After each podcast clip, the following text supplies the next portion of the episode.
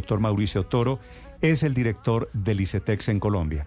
La Corte Constitucional acaba de tumbar un artículo de la reforma tributaria que buscaba alivios para estudiantes beneficiarios del ICETEX. Doctor Toro, buenos días. Muy buenos días, Néstor. Un saludo a la mesa de trabajo y a toda su audiencia. ¿Qué efectos tiene la decisión de la Corte para los muchos estudiantes y aspirantes a créditos del ICETEX, doctor eh, Toro? En este momento la afectación se estaría dando sobre 77 mil jóvenes que lograron durante el 2023 pues estudiar, iniciar sus estudios o renovar sus periodos académicos con una tasa de interés del 0% más IPC, es decir, el 0% real. Todos los créditos de ICETEX están amarrados al IPC, pues que es la inflación más una tasa que en promedio está al 12%.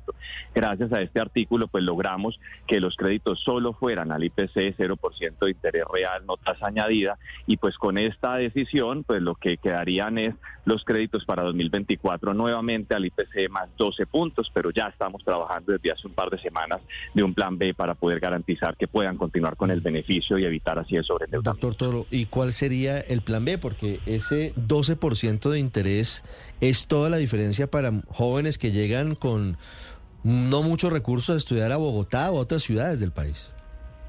Nosotros venimos trabajando unas mesas técnicas con ASCUN, que es una de las asociaciones, eh, digamos, más grandes de universidades, y con otras como ACIED y ACIESCA, que reúnen a las universidades del país, para que sea por medio de un convenio bilateral y CETEX Universidad, donde las universidades voluntariamente asumen esa contribución y de esa manera se puede trasladar el beneficio a todos los estudiantes. Ya dependerá de la voluntad de cada universidad de firmar el convenio o no. Por lo tanto, universidades que tengan convenio firmado con ICETEX, los jóvenes que estudien allí tendrán una tasa del 0% más IPC y en el caso de que la universidad pues no decida suscribir el convenio, a esos estudiantes pues tendrán pues la tasa del 12 más IPC. Nosotros pues estamos con plena seguridad de que la gran mayoría de universidades de esta manera voluntaria asumirán ese ese spread y de esa manera garantizar pues, que el beneficio continúe. Pero hacia atrás, ¿qué efectos tiene esta decisión? Porque tumbado el artículo, muchos estudiantes se preguntan si van a tener que retornar el dinero o cómo el dinero que no se pagó como consecuencia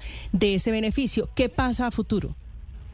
Esto no es retroactivo, la Corte ha sido clara en esto, no tiene ningún efecto retroactivo, es decir, el beneficio que se dio durante este año 2023 ya se dio, esos créditos tuvieron una tasa de interés del 0% sin capitalización de intereses, por lo tanto no hay ningún efecto negativo hacia atrás, ya viene el reto de garantizar que para las renovaciones de 2024 el beneficio continúe y así puedan culminar sus carreras todas a un interés del 0% más IPC.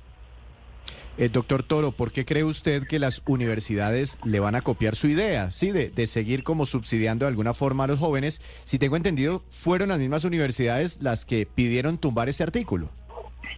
Bueno, lo que hay que decir es que no fueron todas. Hay un gran grupo de universidades que entendieron la medida, eh, que la pudieron ver luego positivamente con números. Solo fueron unas pocas que no estaban de acuerdo e incluso lo que manifestaban es que más que no estuvieran de acuerdo con, con el fondo de la contribución era porque se había impuesto en la reforma tributaria y pues ellos lo consideraban impositivo, que ellos preferían que esto fuera de manera voluntaria, eh, razón por la cual pues yo espero que muchas de estas lo puedan acoger. Es decir, varias de estas universidades lo venían proponiendo. Incluso esta contribución sale de una propuesta de algunas universidades que decían nosotros tenemos que ser solidarios y corresponsables con los jóvenes porque hoy los créditos de ICETEX están atados al IPC mm. más una tasa de interés del 12. Cuando el IPC venía en el 1, en el 3, pues esta era una tasa que era pagadera, pues, eh, aún cara pero pagadera. Pero cuando el IPC cierra el 13-12 más una tasa del 12, pues un interés del 24, 25, 26% empezaba a generar deserción, que fue lo que vimos en el 2022 finalizando que empezamos a tener una deserción por no renovaciones o por no ingresos nuevos, porque ofrecíamos una tasa del 25-26 y los jóvenes decían, no, pues yo más bien espero, suspendo, y esa deserción que se empezó a ver fue la que llevó a esa contribución para hacerla de manera más expedita y automática y logramos detener. De hecho, se creció un mm. poco en créditos y se diluyó. Entonces, lo que sí tengo la seguridad y la certeza es que muchas universidades, si no la totalidad, pues van a poderlo suscribir en esta oportunidad de manera voluntaria y ya no vía automática. De momento aquí los demandantes son efectivamente universidades privadas. Doctor Toro, gracias por aceptar esta entrevista. Un saludo especial, salud física, mental y prosperidad. El director del ICETEX hablando de la decisión de la Corte Constitucional de Colombia.